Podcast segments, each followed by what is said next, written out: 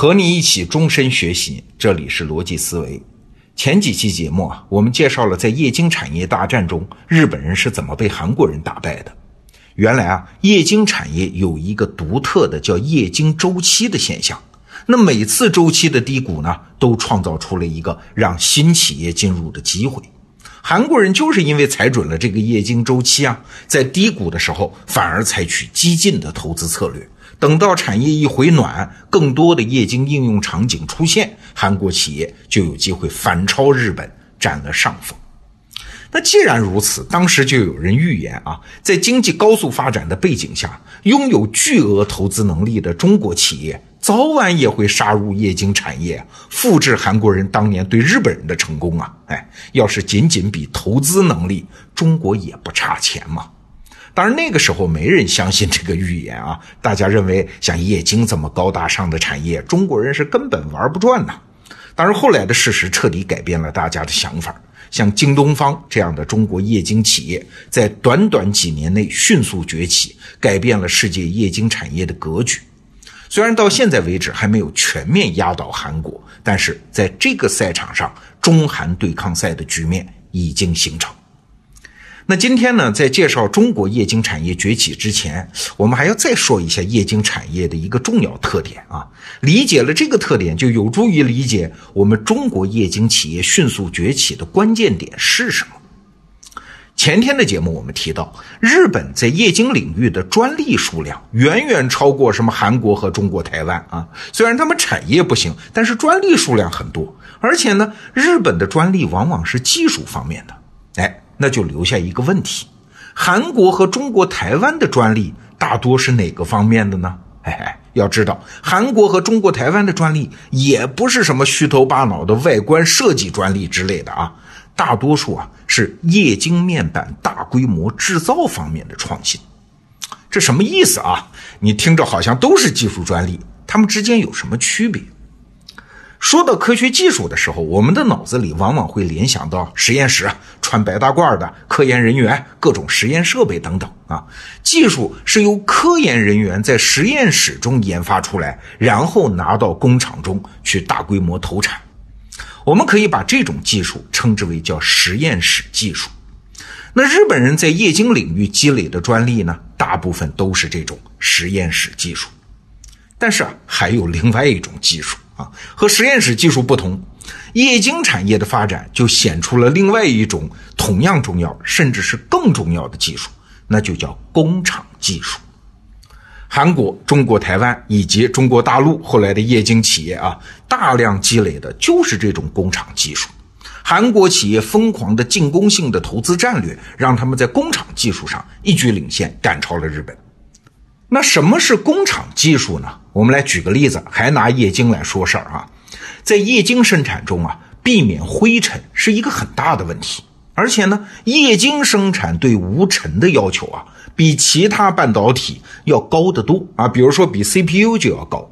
你想生产 CPU，那是很小的一块啊，是在一个大硅晶圆片上切割出很多小硅片制成 CPU 啊。如果一个大硅晶圆片上有灰尘进入，那无非是几个点嘛，把那几个点受影响的 CPU 拿掉就是了，其他大部分是不受影响的。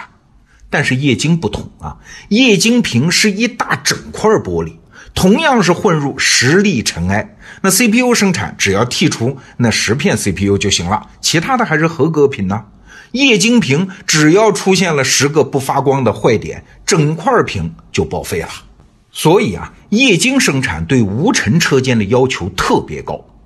那无尘技术复杂吗？哎，本身并不复杂，在实验室中很容易小规模做到。但是在实验室中做到有什么意义呢？重要又困难的是在大型厂房中做到啊！你想那个厂房啊，几十米高，那么大，各种设备轰轰运转，人来人往，巨大厂房啊，建成无尘车间，这完全是另外一套技术啊！重点在于啊，这种技术只能在当时当地逐渐摸索改进，不可能事先在实验室中完成，然后简单的转移到工厂中。啊，那这种只能在当时当地结合实际生产而积累的技术，就叫工厂技术嘛。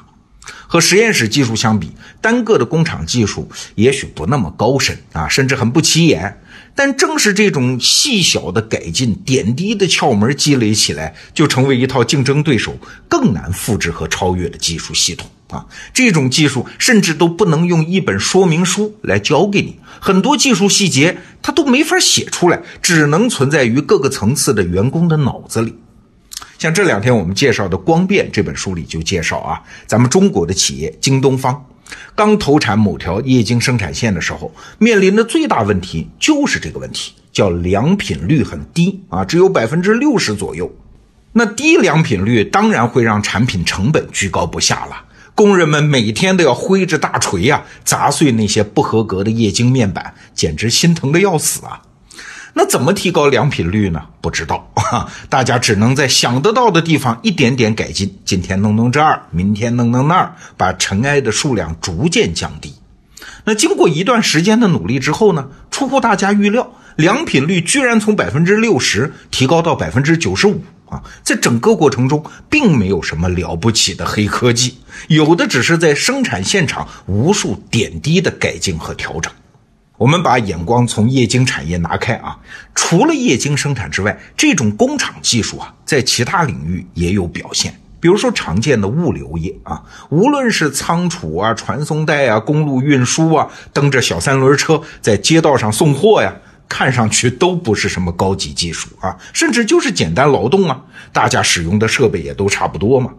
但是，什么叫物流解决方案？就是把所有这些环节紧密结合在一起。不断的修补软件硬件，完善各个细小的步骤，确保物流系统的高效率啊！这一整套经验和技巧，可就是工厂技术了。你看，同样是电商企业，有的是上午下单，下午就能送到；有的就需要好几天。哎，这当中没有什么黑科技，有的只是无数细小解决方案和点滴的改进。举个我们得到 APP 自己的例子啊，今年我们推出了每天听本书这个产品。哎，产品其实很简单了，就是把一本厚厚的几十万字的书提炼成干货，在短短半个小时的时间里讲给用户听，帮助用户迅速了解一本书的精髓，节省学习时间嘛。这个产品的概念很好提出啊，而且呢，我自己大家知道做这方面的工作也有好几年了。原来那个视频节目《逻辑思维》基本上就是干这个的。经验，我个人是足够的，但是我们要推出一个企业级的产品，也就是要积累起足够数量的内容库，我一个人的力量就不够了，它就需要一种工厂化的、组织化的生产能力。你看，我个人的经验就相当于实验室技术啊，也许质量还不错，但是它没有办法量产呐，怎么办？这就要探索工厂技术。现在我们每天听本书这个产品的团队加起来也有好几十个人了，这么大的内容生产队伍，质量怎么保证啊？效率怎么提升啊？品质怎么监控啊？书单怎么选择啊？长期怎么迭代啊？都是问题啊！那怎么办呢？其实也没啥诀窍，就是不断的生产啊，不断的找人挑毛病啊，不断的总结规律啊，然后用品控手册一条条的固化下来啊，再传播到整个团队呀，哎。直到有一天，我自己听这些产品，觉得嗯，我也挑不出什么毛病嘛啊，比我自己做的水平还要齐整，我们才正式推出了这个产品。整个这个过程就是研发工厂技术的过程啊。一旦积累出这样的技术，它可不仅仅存在于纸面上，它实际上是存储在每一个同事的脑子里，存储在他们之间的协作关系中。哎，一旦积累出这个，这个优势就很大了。很多人的思维误区都是啊，推崇实验室技术，轻视工厂技术，这其实是缺乏工业思维的表现。工业思维是啥？就是要从规模上去考虑问题啊。你养一头牛，精心饲养，问题不大；但是养一万头牛呢，它就是个巨大的系统啊，环节巨多，风险巨大，不是把养一头牛的技术复制一万次那么简单。今天之所以说这个呢，是给下周我们要讲中国液晶产业是怎么突破的做个铺垫啊。好，这周的节目就是这样，祝各位周末愉快。下周我们继续讲中国液晶产业的崛起，下周见。